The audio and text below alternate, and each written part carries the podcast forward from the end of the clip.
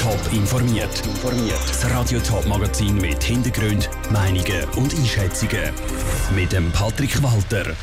Was das Motiv vom Täter könnte sein, wo im Kanton Zürich Geiss geköpft hat und was Zürcher Kantonsrat davon halten, im Wieland den Bahnverkehr auszubauen, das sind Themen im Top informiert. Es war ein gruseliger Fund, wo ein Spaziergänger am Wochenende zu Hochfelden bei Bülach im Kanton Zürich gemacht hat. Im Waldstück ist ein geköpfter Geissbock gelegen, der Bauch war aufgeschlitzt. Die Kantonspolizei Zürich hat einen Zeugenaufruf lanciert, um den Täter zu finden.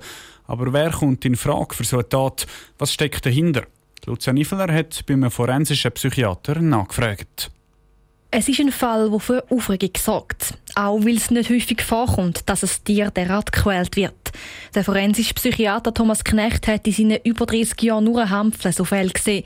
Wenn ein Tier so zugerichtet wird, ist aber klar, dass der Täter eine gewisse Rohheit hat. Eine Empfindungslosigkeit, eine fehlende Empathie, etwas, was ihm sozusagen verunmöglicht, den Schmerz und die Angst und den Schreck von so einem Tier mitzuempfinden. Das ist die Grundvoraussetzung für so eine Tat. Grundsätzlich kommen aber drei Motive in Frage. Es könnte sich beim Täter um einen Trophäenjäger handeln, meint Thomas Knecht wo einfach jetzt mal so einen Geißbockkopf präparieren, an die Wand hängen bei sich.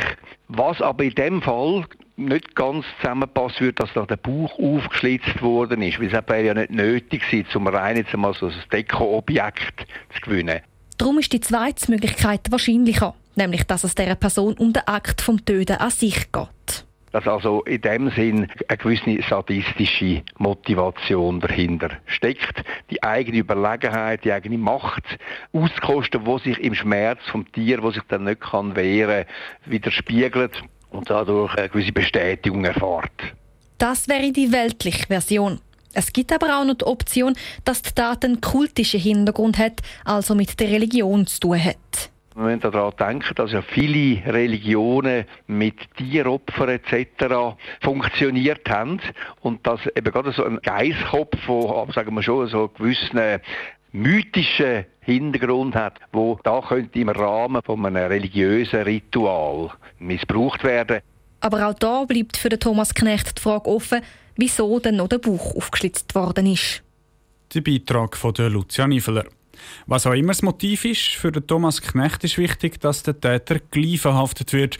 Sonst kann es nämlich sein, dass er wieder zuschlägt und gleich wieder ein misshandeltes Tier gefunden wird. Das Zugfahren im Zürcher Wieland war das Jahr bisschen kompliziert. Zossingen war die Brücke über die Tour gesperrt, weil sie nicht mehr stabil genug war. Genau das hat das Problem mit dem ganzen Bahnverkehr im Wieland auf den Punkt gebracht, hat ein Maus Adliken gefunden. Und darum hat er in die Tasten gehauen.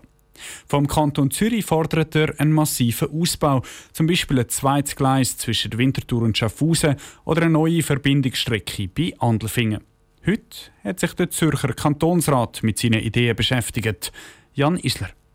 Eine Einzelinitiative kann jedem Kanton Zürich machen. Es ist ein politischer Vorstoß von einer Privatperson. Eine so eine Einzelinitiative hat Linus Meyer aus Adliken gemacht. Er fordert den gross angelegten Ausbau vom Bahnverkehr im Zürcher Wieland. Im Kantonsrat hat er gerade selber für sein Anliegen geweibelt.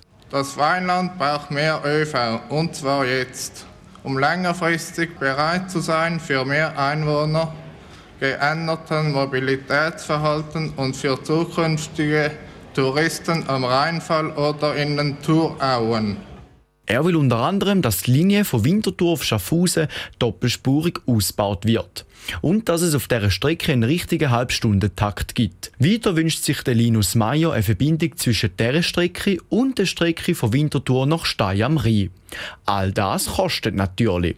Zu viel für eine Region wie das Wieland, sagt der Urs Glättli von der GLP, auch wenn die Idee seine Sympathie hat.